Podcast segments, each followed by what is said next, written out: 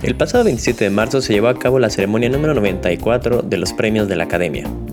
Un evento que estuvo lleno de polémica, decisiones acertadas y otras no muy populares. Platiquemos un poco sobre los ganadores de estos premios y los que probablemente debieron haber ganado. Esto es un poco de todo. Bienvenidos.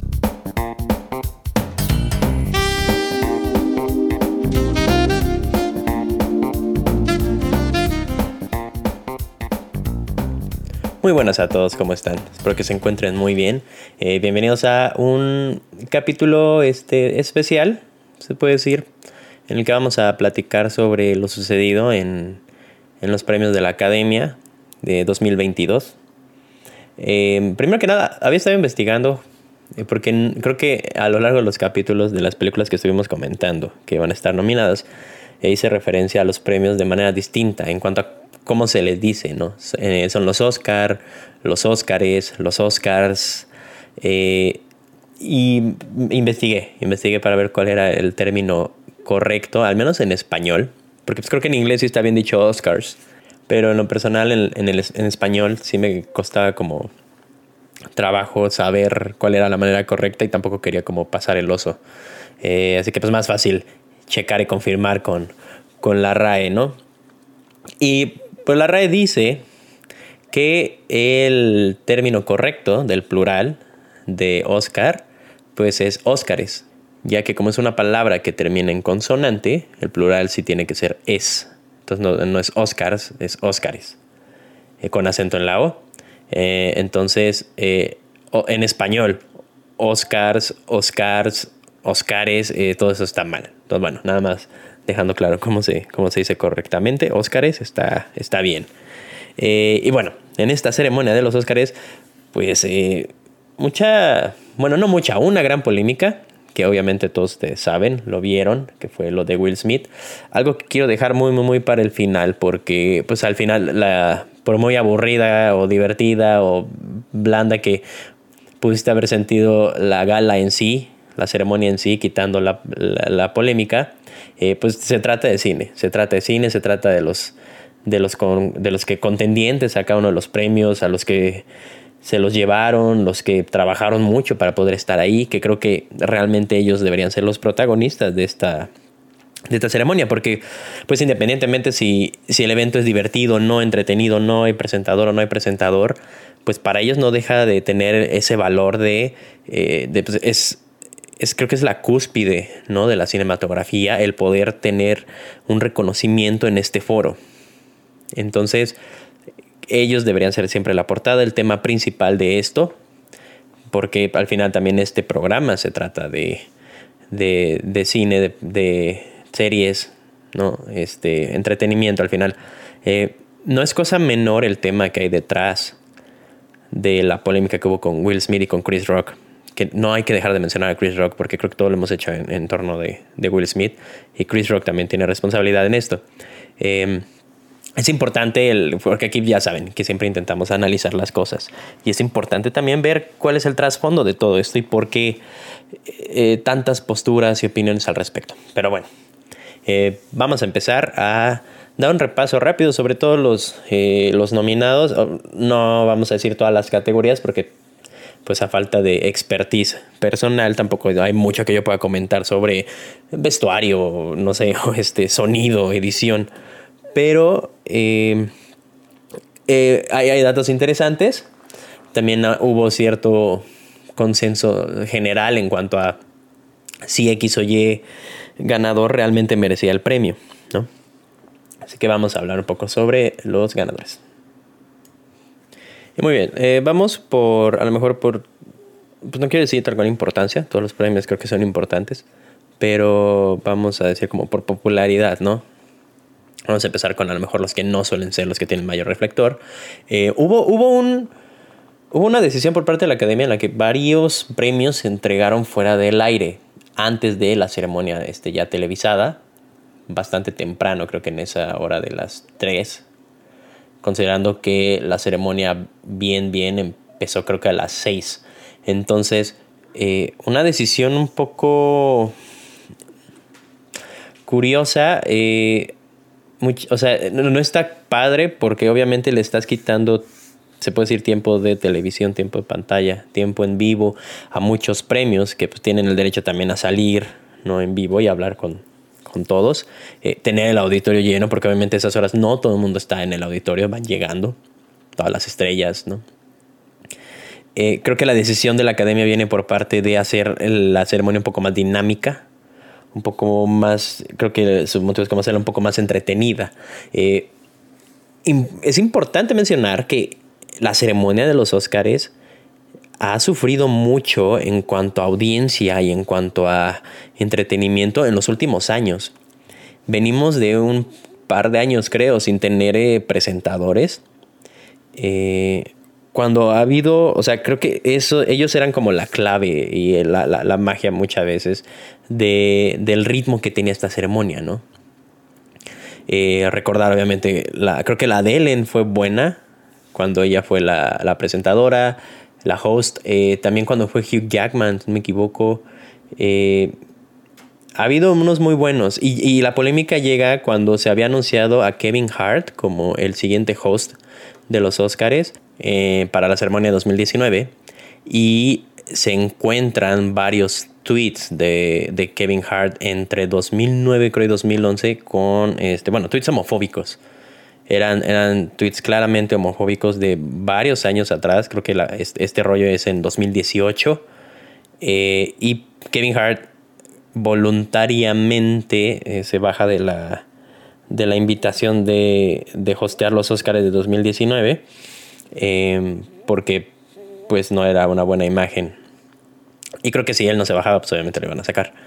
Eh, a raíz de eso, 2019 no tiene host, 2020 tampoco tiene host y otra vez en 2021 es cuando deciden eh, regresar a los hosts. Este también, repito, en un afán de eh, intentar este, ganar otra vez un poco popularidad o atrapar a la audiencia. Los, los Oscars de este año fueron hosteados por Regina Hall, Amy Schumer y Wanda Sykes, que son tres mujeres este, americanas comediantes bastante populares, eh, un poco más populares a lo mejor allá en Estados Unidos que aquí. Eh, creo que la que trae ahorita más este, como impulso es Amy Schumer. Regina Hall y Wanda Sykes ya las consideraríamos un poco más veteranas ¿no? en el ámbito de la comedia en Estados Unidos. Eh, mucha gente les gustó, mucha gente no. Ah, poco de polémica también por ahí. Este, pero repito, lo de la polémica vamos a dejarlo hasta el final. El chiste, es, que ya hubo host este año y para subir el ritmo del, del asunto a lo mejor entregar premios que ellos consideran no tan este, como eh, relevantes o entretenidos, este, pues se entregaron antes de, de la ceremonia televisada. Y aún, o sea, aún así los discursos los pasaron este, durante la transmisión, pero no eran en vivo. Fue lo que cambió. Nada más se anunciaba rapidísimo quién había ganado. Eh, ahora sí, entrando a los, eh, a los premios. Hubo, hubo un par de premios que fueron nuevos. Eh, no tal cual premios, porque según yo no entregaron estatuilla por ellos. Pero este es como en un afán de darle un poco más de foco a los. ¿Cómo se puede decir?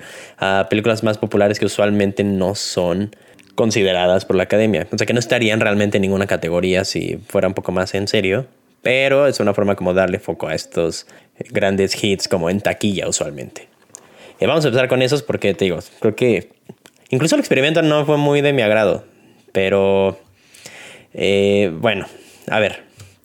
El primer, el primer premio fue para eh, los favoritos de los fans. Eran los Oscars Fan Favorite que habían nominado creo que a cinco películas y tú tenías que hacer la votación por medio de las redes sociales, si no me equivoco, creo que Twitter.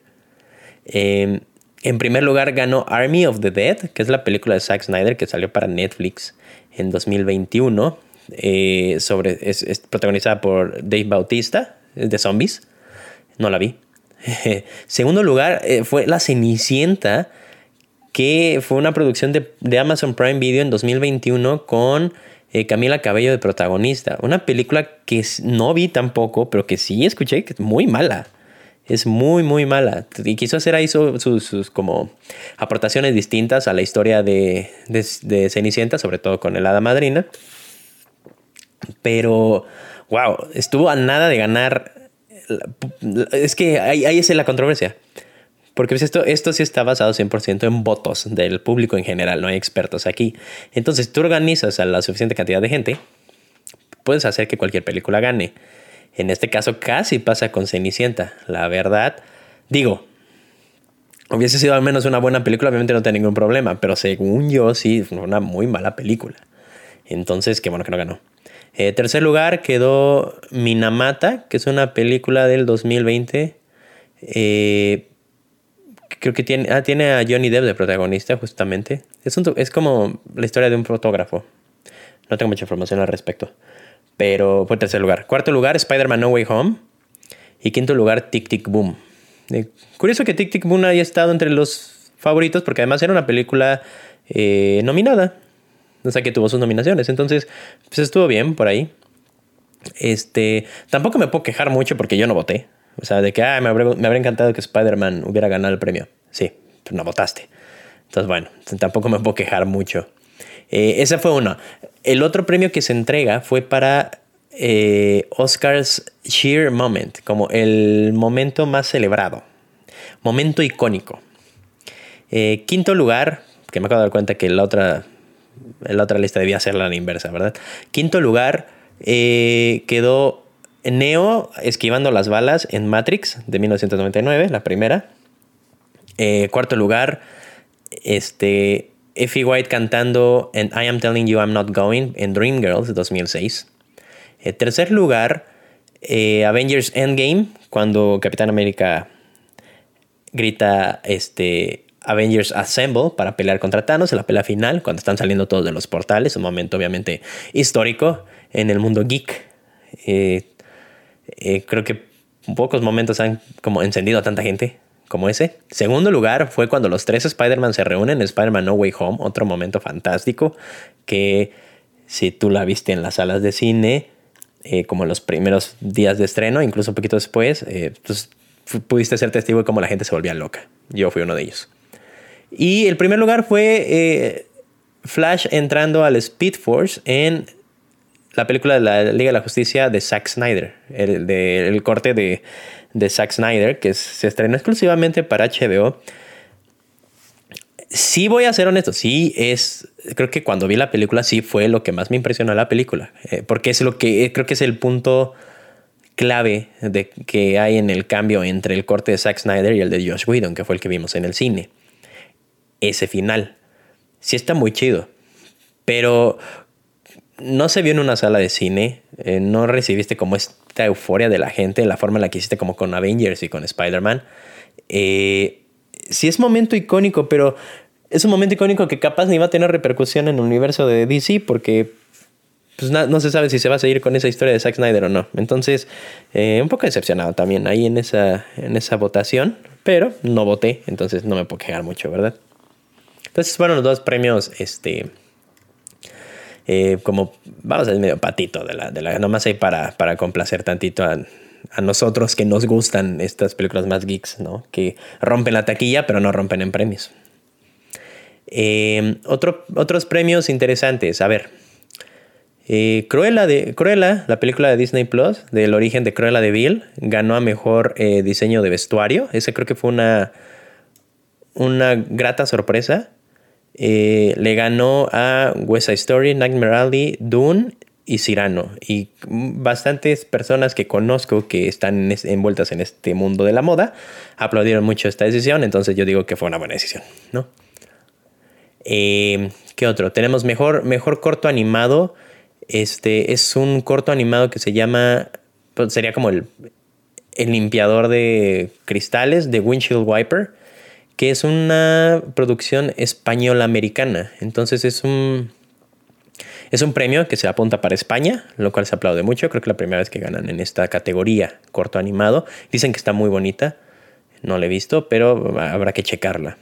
Eh, mejor documental corto fue The Queen of Basketball y mejor documental Summer of Soul. Y como mejor maquillaje, The Eyes of Tammy Faye. Entonces estos fueron, estos fueron los eh, ganadores de los premios como individuales, que no repitieron tanto. Ah, y claro, no podemos dejar a un lado eh, mejor canción original, No Time to Die, de la película de James Bond, cantada por Billie Eilish y su hermano Phineas O'Connell, que les mando un besote hasta allá. Billie Eilish tiene mi corazón por siempre y para siempre. Ya había salido en los, en los premios anteriores, según yo cantando creo que fue Yesterday, en un tributo a John Lennon.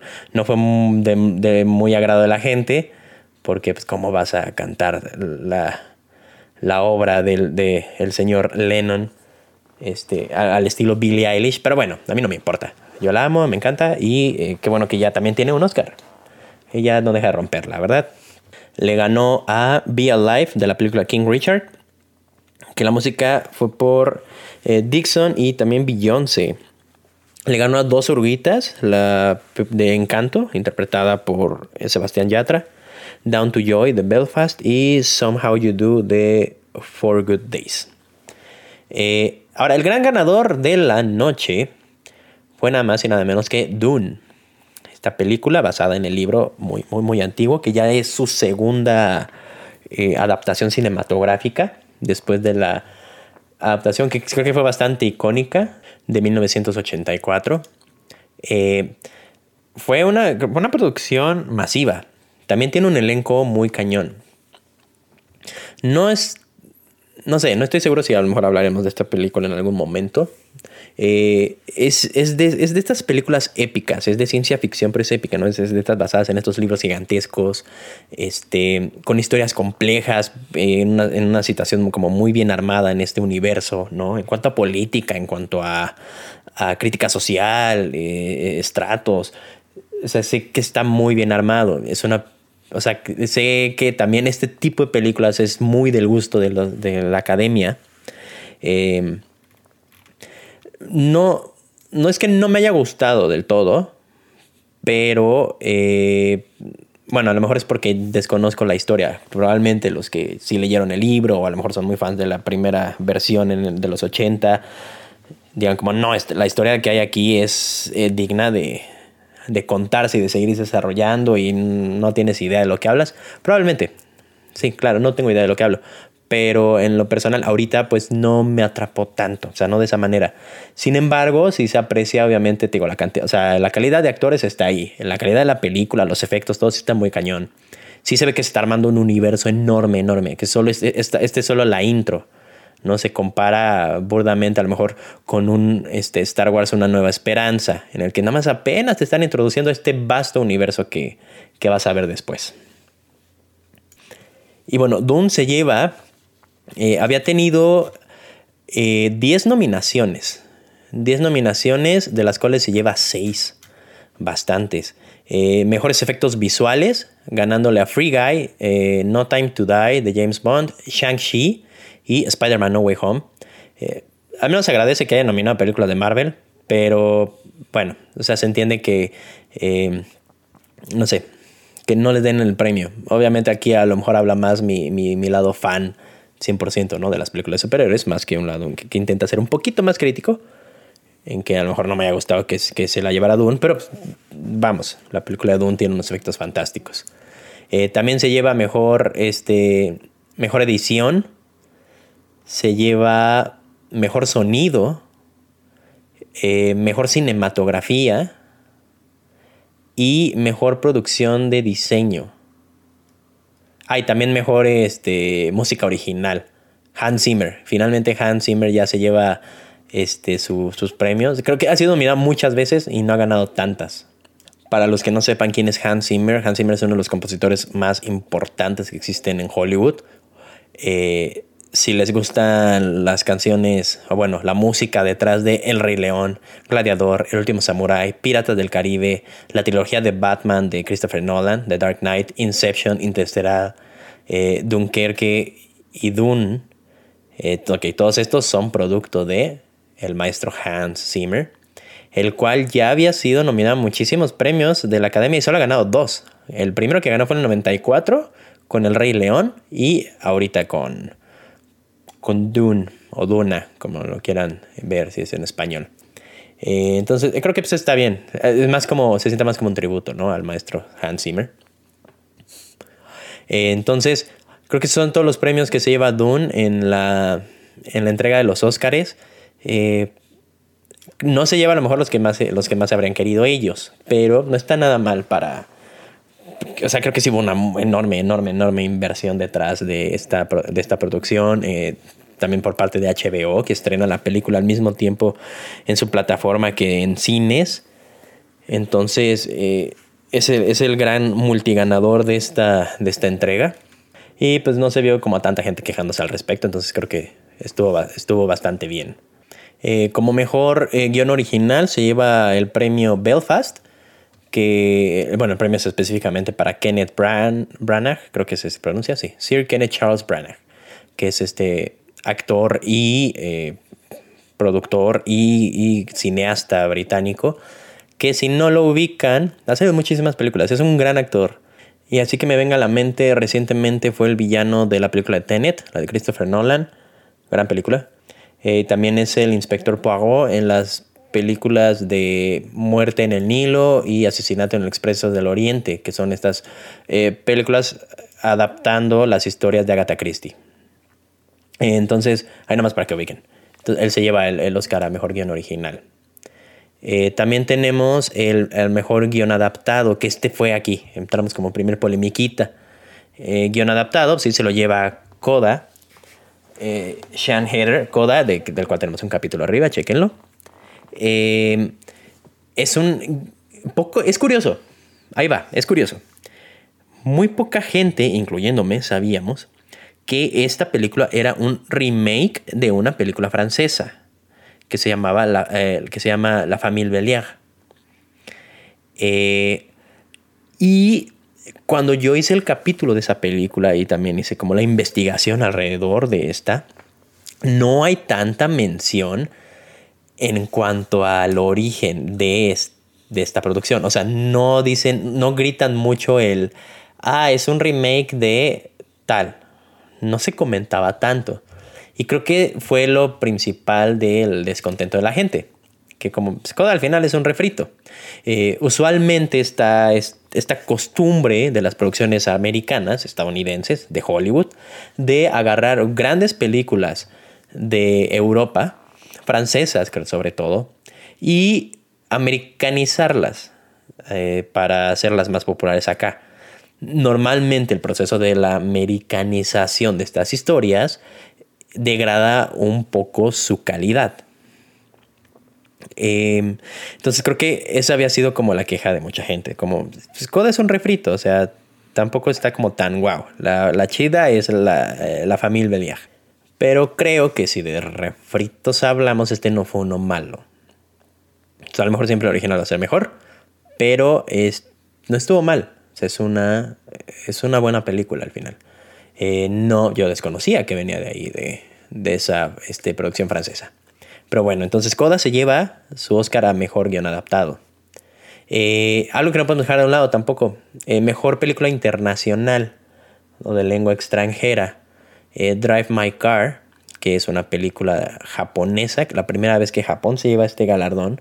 Drive My Car, que también estaba nominada a Mejor Película. Tenía ganas de verla y sí quería hacer el capítulo de esa película porque se sabía, se sabía que era la, la contendiente más fuerte para llevarse este premio usualmente si una película extranjera está nominada como mejor película y como mejor película extranjera, pues se va a llevar el, segundo premio. Eh, lo mismo pasó con Roma, lo mismo pasó con Parasite. De hecho, Parasite es, es la primera película que se lleva ambos premios, o sea, mejor película y mejor película internacional, que fue el gran, eh, bueno, uno de los grandes, este, como quiebres que logró hacer Parasite para, para Hollywood. Eh, pero bueno, sí quería ver esta película, pero dicen que está muy larga. Entonces, la voy a ver, la voy a ver porque se dijeron cosas muy bonitas de esta. Pero eh, en algún otro momento. Porque sí, creo que son como tres horas. Que mucha gente dice que no se sienten. Pero, este. Nada es cuestión de, de, empezar a verla como con la disposición adecuada. Otro importante premio fue eh, Mejor Película Animada. Esto usualmente, usualmente es, eh, es polémica este. Es de mucho descontento porque parece que, bueno, es un hecho que hay un monopolio básicamente de Pixar y de Disney en esta categoría. Y, usualmente eso a la gente no le gusta, como que es muy fácil agarrar y dárselo a, a esta super productora, este, este monstruo de la industria que es Pixar y que es Disney, y no darle, como, no intentar darle este galardón a casas productoras que hacen animaciones muy buenas, que no son tan grandes y que también el esfuerzo que hay detrás de estas es incluso mayor porque no está el presupuesto que tienen eh, Disney o Pixar. Entonces, usualmente es de, de desagrado de la gente la película que gana.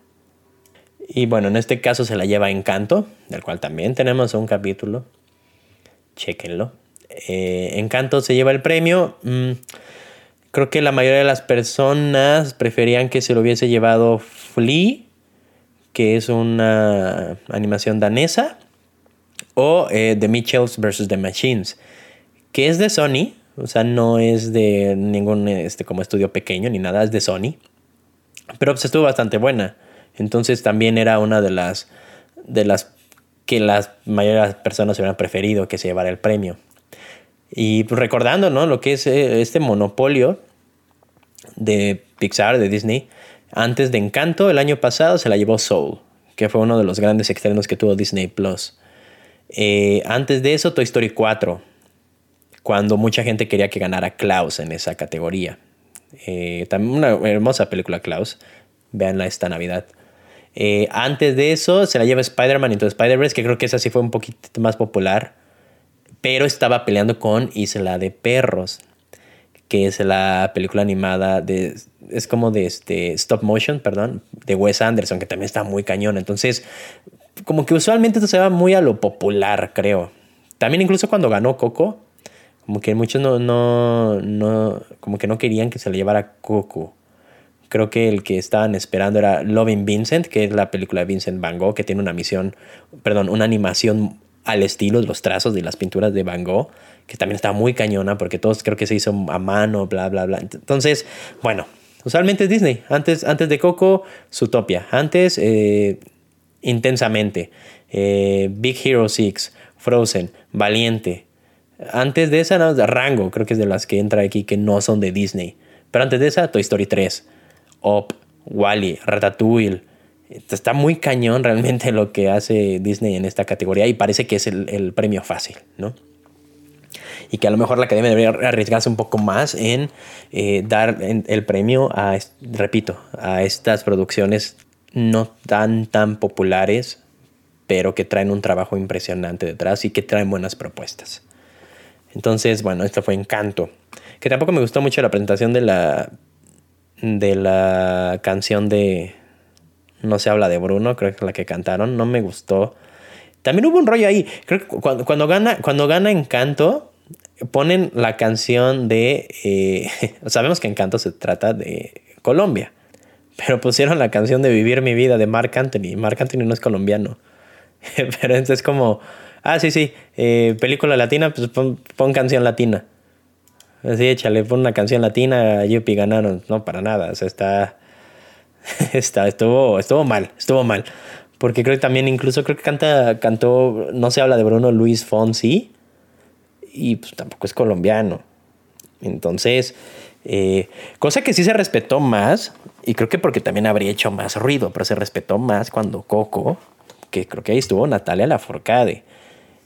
Entonces, ahí sí fueron artistas eh, mexicanos. También, como lo comentamos en el capítulo de, Encanto, detrás de los talentos de voces, no todos eran colombianos. Entonces, como que se intentó más hacer una representación latina en general que específicamente colombiana.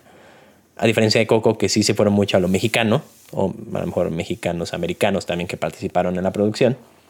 Pero eh, creo que estuvo mal. Digo, no costaba nada poner tal cual una canción colombiana digo, una melodía colombiana de algún artista colombiano este, cuando se entregaba el premio y de misma forma pues tener artistas colombianos. Hay muchísimos muy buenos artistas colombianos que creo que yo o sea, pudieron haber estado ahí haciendo la presentación de la canción. Y no fue así. Entonces, eh, hay un tachecito. Yo, sin ser colombiano, no sé cómo se habrá recibido en el país estos detallitos, pero pues no estuvo bien, creo yo. Ahora llegamos a los más pesaditos aquí. Ya llegamos a las seis categorías pesadas de, los premios. Vamos, eh, mejor actriz de reparto. Mejor actriz de reparto se la lleva Ariana DeBose por West Side Story, eh, por interpretar a Anita. También tenemos un capítulo, latinamos a varias cositas, ¿eh? Tenemos un capítulo de West Side Story, que fue el anterior a este, chécalo.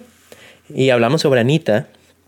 Y estuvo bien, creo yo, estuvo bien. Le gana a Anjonia Ellis por King Richard, que creo que también era la otra contendiente, la que interpreta a la esposa del personaje de Will Smith en esa película. Y tienen una escena de una discusión bastante buena. Entonces creo que ahí se lo puede haber llevado. Kirsten Dunst, también por eh, The Power of the Dog, que hablamos sobre ella, su interpretación de esta desesperación, cuando cae en el alcoholismo, cuando está sufriendo porque el perro la, la está controlando, este perro este metafórico. Entonces, también era buena contendienta. Eh, Judy Dench, eh, que ya es este señorón, señorón, ¿no? Ya es de las, de las veteranas de la industria. Está nominada también en Belfast. Y Jessie Buckley en eh, The Lost Daughter, película que tampoco vimos, debíamos haber visto. Pero Ariana DeBose creo que, creo que hace un buen papel, sobre todo las interpretaciones de las canciones para el final eh, después de que Bernardo muere. Creo que hay unas buenas interpretaciones ahí. Que además, eh, Ariana, o sea, ya, ya tenía un buen historial de premios, ¿eh? sobre todo en teatro. En teatro ya había sido este, nominada a un Tony, justamente por interpretar a Donna Summer. No es cualquier cosa, ¿no? los Tony son pues, los Oscars del teatro de Broadway. Entonces había estado nominada ya un Tony. Eh, y por esta interpretación se llevó un BAFTA, se llevó un Globo de Oro, se llevó un SAG y ya su Oscar. Y también dejamos dato curioso.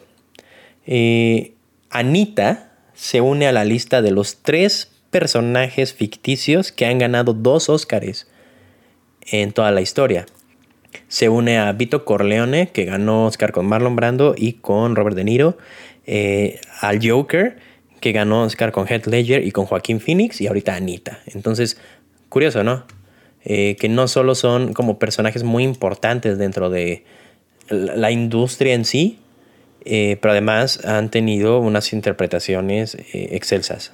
O sea, es, es, casi una, parece, ¿no? Digo, no, ha pasado mucho, pero parece que si se hace bien, interpretar a este personaje te va a llevar a lo más alto. Entonces van de la mano, ¿no? Agarrar a una excelente persona que los interprete con el excelente personaje, o sea, la, excelente formación del personaje en sí. Y como mejor actor de reparto, se lo llevó Troy Kotsur de Coda. Este es eh, bastante bonito, sentí muy bonito. Eh, porque lo habíamos comentado, que, que, el simple hecho de que Troy hubiese estado ya nominado para, para este premio representaba un, un foco importantísimo hacia la comunidad sorda. Y ahora que lo haya ganado, wow.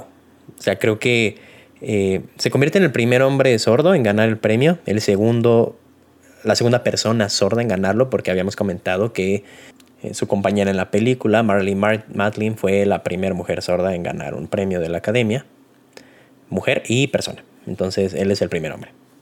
Eh, padrísimo, creo yo.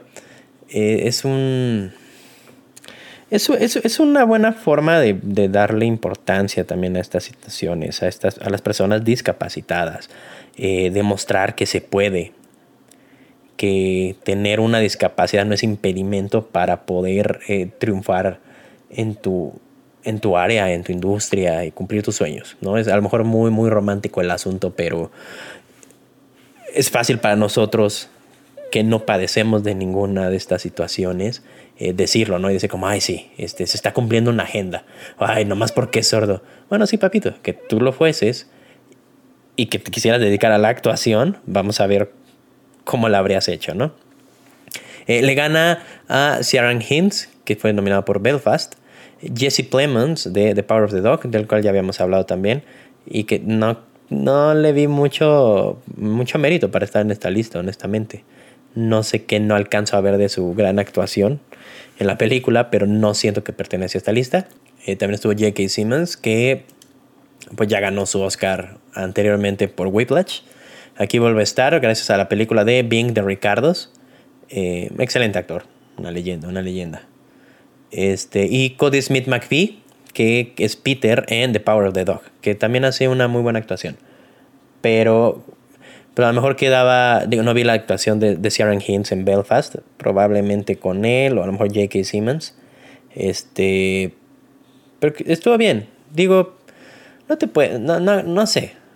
A menos que sí sea muy purista uno de, del arte del cine, no te puedes enojar porque reconozcan el trabajo de, de Troy. Y no solo por, o sea, y no solo por el hecho de que, o sea, de que por ser sordo se lo dieron o por ser sordo se lo merecía. No, no, no, no, no va por ese lado. Es algo importante. Pero en sí su actuación es buena. Eh, que destaca obviamente que él al no poder comunicarse oralmente, pues que haya logrado transmitir estos sentimientos, ¿no? Que lo comentamos en la película. Eh, entonces, es, pues estuvo bien. Y el, su, su, discurso estuvo muy bonito. Te das cuenta también por lo que él trabaja y, para lo, y lo que representa para él. El poder pararse en, en ese escenario y, no sé, y, comunicar como sus, sus deseos, sus, sus agradecimientos, sus preocupaciones, lo que él quiere representar. Y que, con, que pues coincide mucho con lo que ya habíamos dicho. Eh, nos vamos con Mejor Actriz. Mejor Actriz se lo lleva Jessica Chastain por The, The Eyes of Tammy Faye.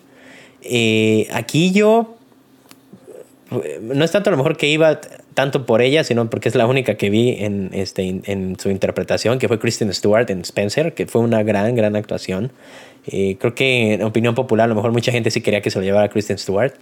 Pero también es cierto que Jessica Chastain ya también se lo merecía porque había hecho una gran, una gran interpretación en Zero Dark Thirty, para la cual sí estuvo nominada y no la gana. Entonces probablemente ya le tocaba, ya le tocaba y estuvo bien. Le gana a Olivia Colman en The Lost Daughter, le gana a Penélope Cruz por Parallel Mothers y a Nicole Kidman en Being the Ricardos. Eh, pesos, pesos pesados ahí, un par de pesos pesados. Eh, pues habrá que checar la, la película eh, leí por ahí que el libro es mejor y que no le hace tanta justicia a la película. Un clásico al final, ¿no? Que no se le haga justicia al, material original. Eh, mejor actor. Eh, vamos a dejar de, repito, vamos a dejarte un poco al lado de la polémica lo que pasó. Pero bueno, mejor actor se lo lleva Will Smith por King Richard, ah, por interpretar a, Richard Williams, que es el papá de las hermanas Williams. Eh, una gran actuación. Es una película, es una muy buena película. Yo recuerdo cuando, cuando la fui a ver, la recomendé muchísimo. Es una excelente película. Su actuación sí es muy buena, de lo mejor que le has visto. Creo que desde En Busca de la Felicidad, para el cual también estuvo nominado. Will Smith, esta es su tercera nominación, la primera vez que gana el premio. Está nominado por Ali, interpretando a la leyenda del boxeo. Y por En Busca de la Felicidad, una película que nos hizo llorar a todos y que nos dejó tramado a todos y también muy felices. Eh, se le dio la vuelta al mundo esa película. Eh, le gana Javier Bardem por Being de Ricardos, a Benedict Cumberbatch por The Power of the Dog, le gana Andrew Garfield por Tic Tic Boom, que cómo me dolió. Porque cómo le echa ganas a Andrew y ya es su segunda nominación, esperemos que la tercera sea la vencida. Y Denzel Washington por la tragedia Macbeth. Esa no la vi, está en Apple TV Plus, habrá que checarla. Eh, Denzel pues es, es este top de tops en, en actuación. Eh, como chismazo se comenta por ahí que en sí es una persona un poco difícil, pero que es un actor excelente, eso nunca va a quedar duda.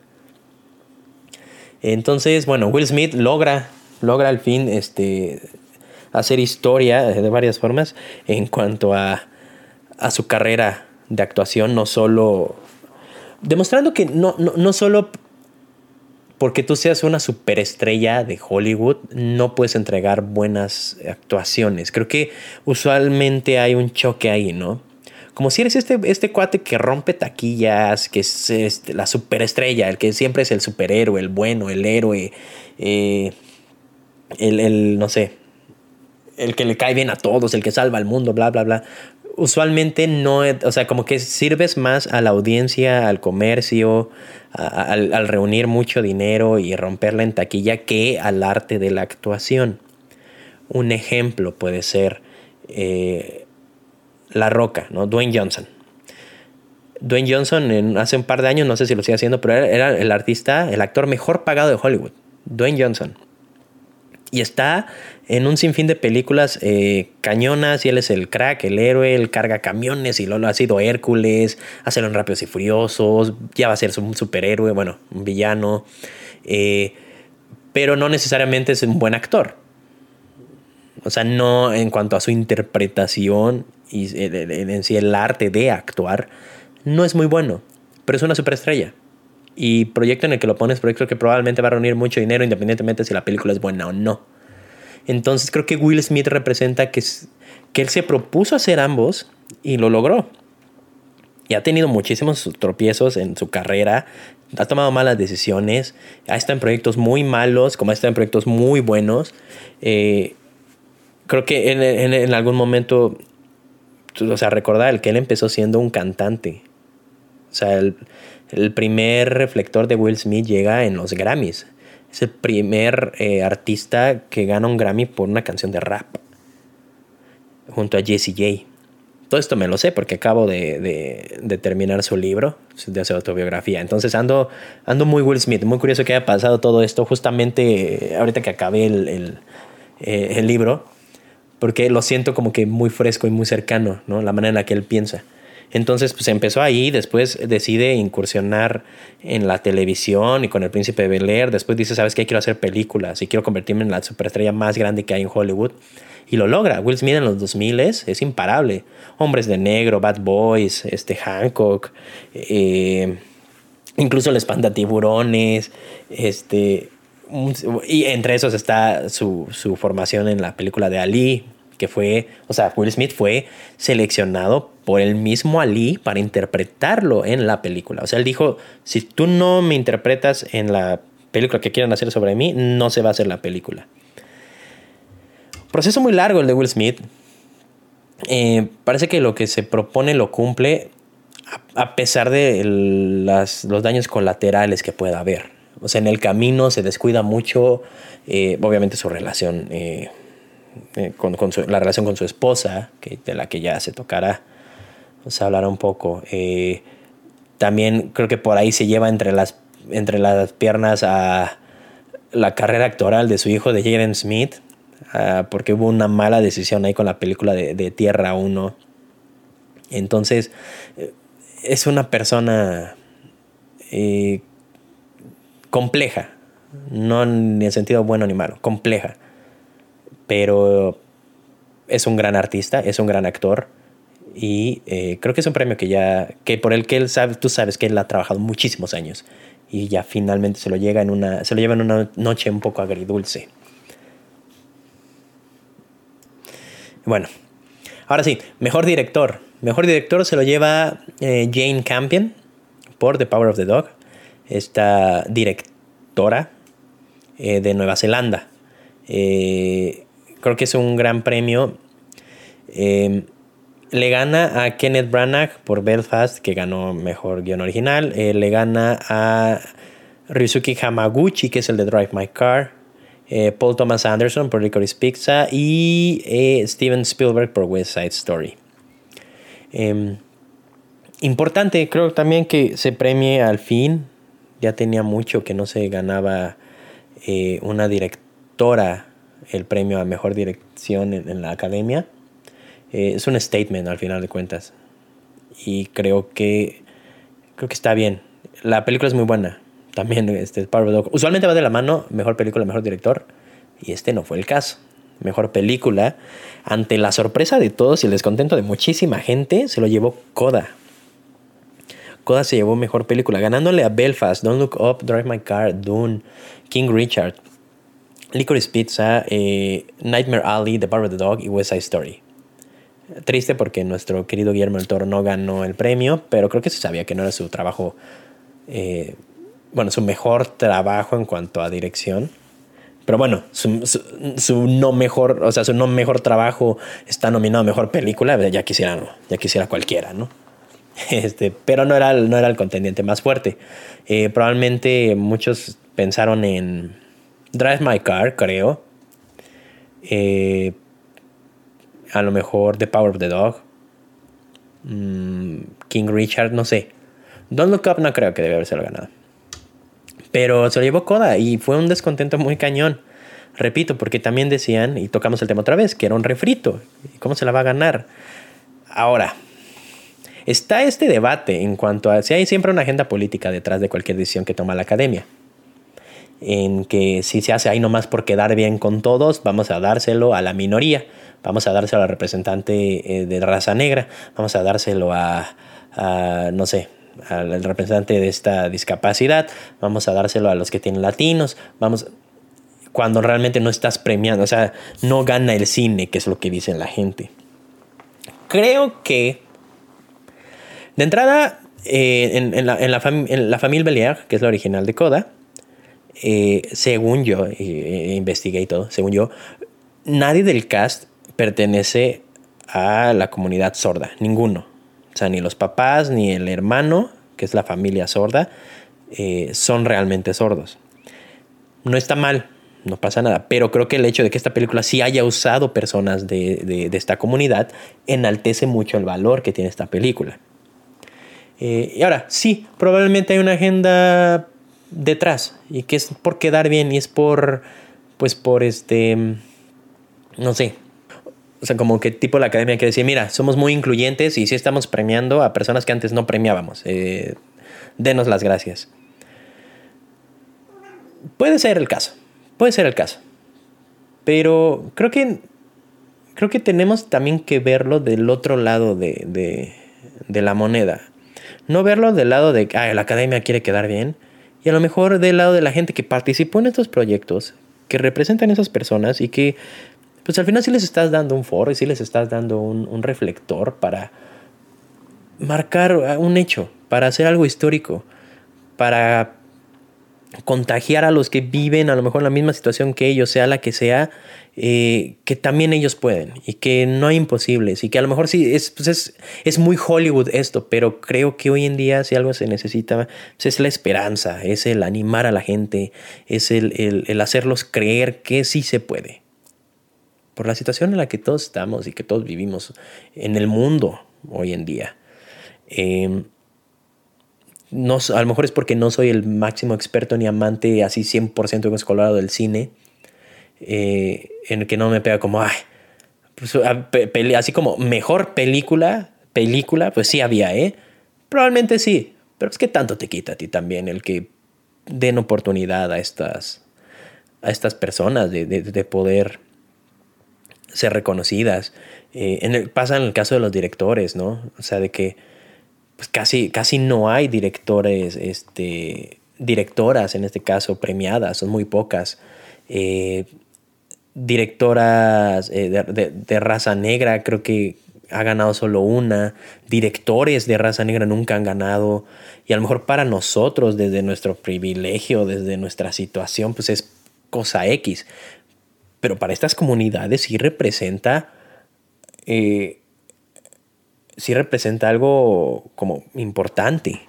O sea, por ejemplo, de la misma manera en la que eh, cuando nuestros compatriotas, ¿no? Eh, Guillermo del Toro, Iñárritu, Cuarón ganaban el premio, pues uno como mexicano sí se llena de orgullo y es como, qué fregón, ¿no? Y, que ves esas fotos cuando Cuarón, creo, cuando Cuarón estaba con su credencial ahí de la UNAM y, cuando están aquí en México, en nuestro, o sea, nuestro país, nuestro territorio, lugares que tú reconoces y que están chambeándole y que están intentando cumplir un sueño y después los ves ahí este, en el foro más importante del cine a nivel mundial, hablando en nombre de, todos nosotros.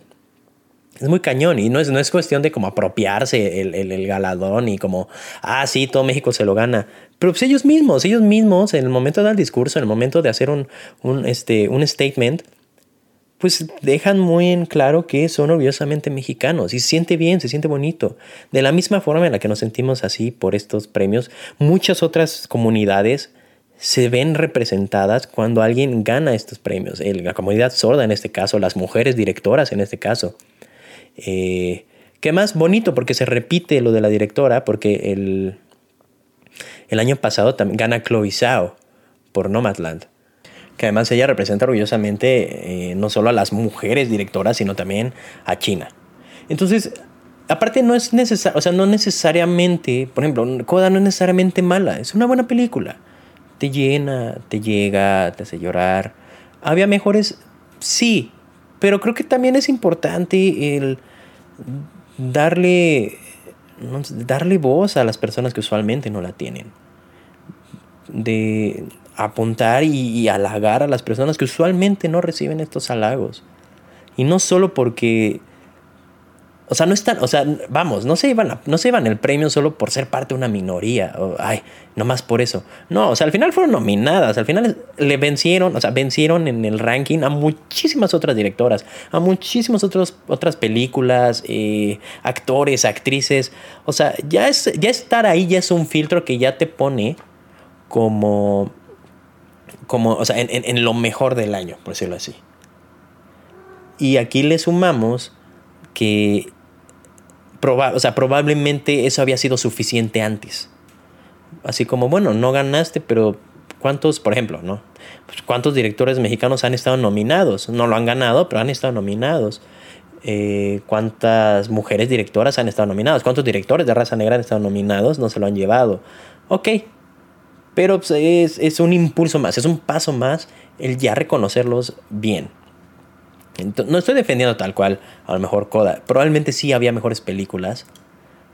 No estoy diciendo yo que necesariamente Coda sea la mejor película del año, pero sí creo que es, fue, algo, fue, un, un buen gesto.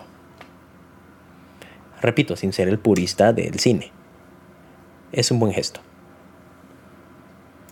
Ahora, bueno, primero en cuanto a todo el rollo de polémica que hubo alrededor de los premios. Eh, hubo. Creo que todo, todo se resume. Bueno, no todo, no es tan sencillo resumirlo todo, pero parte del, del asunto aquí es la definición de comedia. Y creo que ese es un asunto y un debate eh, complicado y que queda para otro momento. Pero, eh, ¿qué, es la comedia? O sea, ¿en qué, de, qué nos, ¿de qué uno se puede reír, de qué no? ¿De qué uno puede hacer burla, de qué no? ¿Dónde se marca la línea? qué es chistoso y qué no es chistoso, ¿no? Lo digo porque también hubo un rollo con, todo, con las, las hosts, en las que hicieron varios eh, geeks, como eh, vamos a decir comentarios y chistes eh, de, por ejemplo, hubo una en la que subieron a Josh Brolin, subieron a, creo que Jason Momoa, varios como de los galanes de Hollywood y la host había dicho que se me Wanda Sykes que les iba a hacer una prueba de COVID eh, con la lengua y que se les iba a llevar a camerinos y bueno, medio lo manoseó, así como jijiji, jajaja, ¿no? Eh, no estuvo bien, creo, no es correcto. Muchos, eh, es que ¿qué hubiera pasado si era un hombre el que se lo hacían las mujeres? Ahorita, ok, no es necesario hacer darle la vuelta, simplemente no es correcto porque pues, estás invadiendo la privacidad, ¿no? el espacio personal de alguien. entonces, bueno, por ese lado, este, Hubo uno de, eh, de Amy Schumer en el que va a hablar con Jesse Plemons, que está sentado con su esposa, que es Kristen Dunst. Y a ella le, la llama llena asientos, y que solo era una llena asientos. Y la levanta de la silla y ella se sienta ahí. Y Jesse Plemons se ve un poco incómodo y se le dice como, oye, es mi, ella es mi esposa. Ah, ¿cómo esa llena asientos es tu esposa? Ah, bueno, está bien, vamos a... Se vio un pésimo. O sea, fue una broma de muy mal gusto porque te estás faltando el respeto a una mujer, a una persona, y a, bueno, y si no fuera poco, a una de las nominadas a mejor, mejor actriz en, la, en los premios. Entonces, después creo que Amy Schumer había subió un, un, post diciendo que Kristen Dunst ya estaba, o sea, que ya sabía de la broma y que era parte de la broma, que nunca le faltara el respeto de esa forma. Espero que sí haya sido el caso, porque si no, sí se vio todo muy mal. Entonces, eh, bueno, por ahí vamos también. Eh, eh, llega, llega el momento de, eh, la controversia en los premios. Sale Chris Rock. Chris Rock es un comediante ya veteranísimo de, Estados Unidos. ya tiene 57 años, ya toda una vida en la, en la comedia. Y primero hacer unos eh, comentarios desatinados, se puede decir, de Penélope Cruz, que se refiere a ella como la esposa de Javier Bardem, lo cual pues está mal, ¿no? Todos tienen su nombre y su apellido. Uno, dos. De ahí pasa a ver a, están sentados Will Smith y Jada Pinkett, su esposa. Y él hace una broma para muchos no incluido en ese momento yo no comprendí la broma. Él agarra la ve y le dice, Jada, ¿cómo estás? Te quiero. Oye, este, no puedo esperar a ver G.I. Jane 2.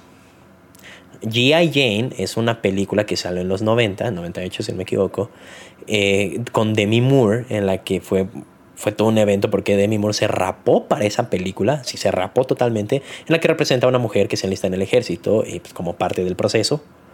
Eh, pues ella también se rapa, ¿no? Para estar como igual que todos los hombres. Un poco lo, de Mulan cortándose el cabello, pues. Eh, entonces le dice G.I. Jane por el look que hoy en día tiene Jada Pinkett, que no es tanto un look, más bien pues, ella sufre de alopecia y por eso este, ella decidió raparse completamente. Un tema del cual ella ya había mencionado varias, veces que le afectaba mucho y le molestaba mucho. Entonces el beat es así, va y le dice, no puedo esperar a ver G.I. Jane. Y todo el mundo se ríe, ja, ja, ja, ja, ja. Incluido Will Smith. Se pasa la cámara y Will Smith se está riendo, pero la cara de Jada Pinkett es de, o sea, voltea los ojos totalmente y es como, no, no me gustó la broma. Es como, hay que huevo otra vez burlándose de mi, de mi, de mi cabello, o bueno, de mi falta de cabello por mi situación. Eh, la cámara enfoca otra vez a Chris Rock, él se está riendo, está diciendo, ah, fue un chiste, fue un chiste. Y de la nada se ve como se sube Will Smith al escenario y él dice como, uy, ahí viene, ¿no? Cuidado. Como aguas, aguas. Se acerca y le mete un tremendo cachetadón, ¿no? O sea, un cachetadón entrenado. Ese es de, de, boxeo. Ese es de sus, de sus tiempos de Ali. Se ve la técnica totalmente. Y se regresa y se sienta. Obviamente todo el mundo se queda en shock. Eh, Chris Rock le pregunta qué onda. Y Will Smith, con groserías. Importante decirlo de groserías porque obviamente es algo que no se permite en, la televisión pública. Se lo cuidan mucho en Estados Unidos. El, el que no haya nada de estas palabrotas. Y le grita, ¿no? Eh, mantén eh, el nombre de mi esposa fuera de tu boca. Oye, pero es solo un chiste, G.I.J., no sé qué. Mantén el nombre de mi esposa fuera de tu boca. Ok, bueno, está bien. Ya, momento incómodo. Todo esto fue antes de que Will Smith ganara el premio. Em, dejar claro una cosa. La primera. Eh, eso de que ah, la gente se rió o no se rió, las risas del público, no sé qué, es puro compromiso y es pura pose. O sea, los chistes no son chistosos y te tienes que reír. Ah, jajaja, porque pues estás en. Es como esta, este rollo de falsedad que hay en la, en la farándula, ¿no? En la industria. De todos son muy falsos y tienen que pretender. Y ay, sí, qué risa, qué risa, qué risa. Porque todo el mundo se... O sea, después del golpe todavía escuchabas risas. Eh, después de, el primer grito todavía escuchabas ciertas risas. Hasta que ya escucharon decir a Will Smith, o sea, a Will Smith decir groserías, fue que ya todo el mundo se quedó callado. Eh, incluso después Chris Rock sigue haciendo bromas. Un pequeño como, bueno, está bien, la, la, mejor noche en la historia de la televisión y hay otras risas. Entonces no podemos tener como medida el, ese público en sí porque es muy falso el asunto. Uno. Dos, y que no se deje lado. Obviamente la broma de Chris Rock estuvo mal. Creo yo que a lo mejor sí la gente debe aprender a reírse de sí mismo, eh, ver las cosas más a la ligera, eh, no es para tanto, muchos comentarios ¿no? al respecto. Eh, yo creo que la broma deja de ser chistosa en el momento que la persona de la que te estás riendo ya no se ríe. Es lo mismo de mi libertad termina donde la del otro comienza. En este, en este caso, la broma fue específicamente a Jada Pinkett. Ella no le dio risa. Y si la broma era específicamente de ella, y ella no se está riendo, pues no es chistoso. Y no tienes por qué defender la broma. Porque cuando se, cuando, cuando se burlan de uno y a ti no te da risa y los demás están riendo, pues está de la fregada. Y sobre todo en una situación que tú ya públicamente has dicho que te incomoda, que te cuesta trabajo manejar, como es su enfermedad de la alopecia. Entonces, esa es la entrada. O sea, yo creo que, eh, repito, el debate de la comedia es eterno. No creo que nunca acabe. Nunca se va a poder definir qué está bien, qué está mal.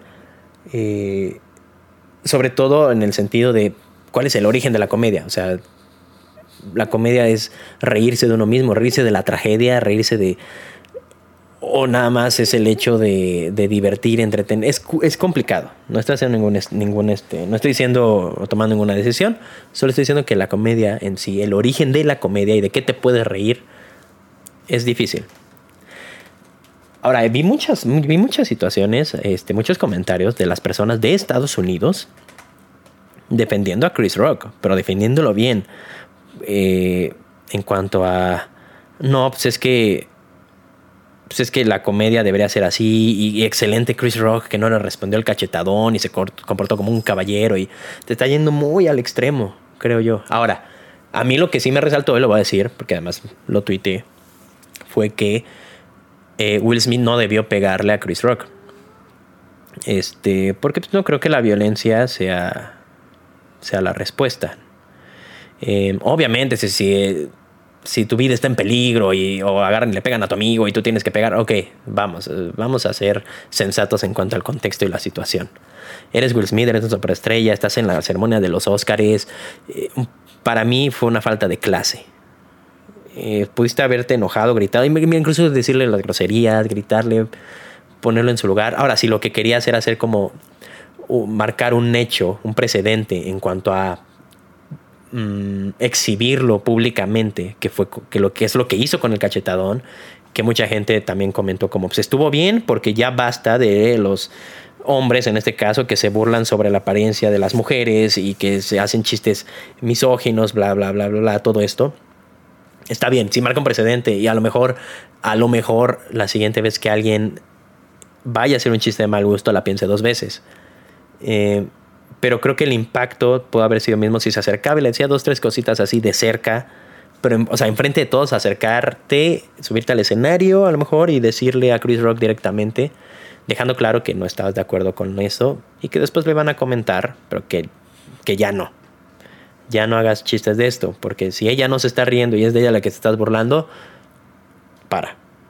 Y este es en este caso en específico. Yo creo que correctamente no se deberían hacer chistes de, de situaciones como estas, fuesen a un individuo o fuesen a un grupo en general.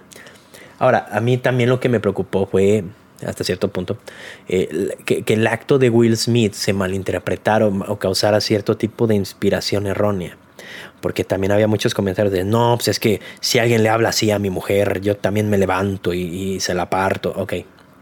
O el, no, pues es para imponer respeto, es para que me respeten, para que vean lo hombre que soy. Ahí ya estamos mal. Por ahí ya vamos mal. De ahí ya estamos en el camino incorrecto del acto machista en sí que es con lo que John tampoco está de acuerdo, sobre todo porque no creo que no todos tienen la capacidad de analizar la situación del ángulo adecuado. Eh, que estuvo bien que defendiera a su esposa, sí, está bien, no porque ella no pueda defenderse sola, pero pues, si se, atacan a alguien, a un ser querido, pues vas a responder. Había muchas formas de responder, pero así fue. Eh, eh, después ya vino la disculpa, bueno, después fue que Will Smith gana el premio, se lo entregan y él este, en su discurso creo que dice que el amor te hace hacer locuras y que lo que hice disculpó con la academia y que lo que hizo pues es porque cuando le tocan un ser querido él reacciona y comentarios que se leían era eh, la violencia no es un acto de amor creo. Estamos viendo por diferentes ángulos. O sea dejar muy claro lo que hizo Chris Rock está mal. Y creo que la primera disculpa que debió llegar fue de Chris Rock a Jada eh, tampoco tuvimos la oportunidad de escuchar a Jada directamente. Sí, sí vimos eh, su inconformidad, pero tampoco podemos interpretar del todo lo que ella estaba pensando. Como, ah, seguro por torcerle los ojos es como, es que no vas a ir a defenderme, Will. No, no es cierto. No sabemos que fue, no podemos dar por hecho lo que ella haya pensado. Entonces, es, un tema complicado. Creo que estuvo peor Chris de lo que estuvo Will, pero Will no debió pegarle. Eh, no, no puedes usar eh, tu amor hacia las personas como excusa para ejercer este tipo de actos, en este caso de violencia. Em, Will Smith pues es una superestrella, yo creo que le falta un poco de clase, un poco más de temple, difícil, difícil juzgar al 100 si no es tu situación, si no eres tú el que está ahí sentado.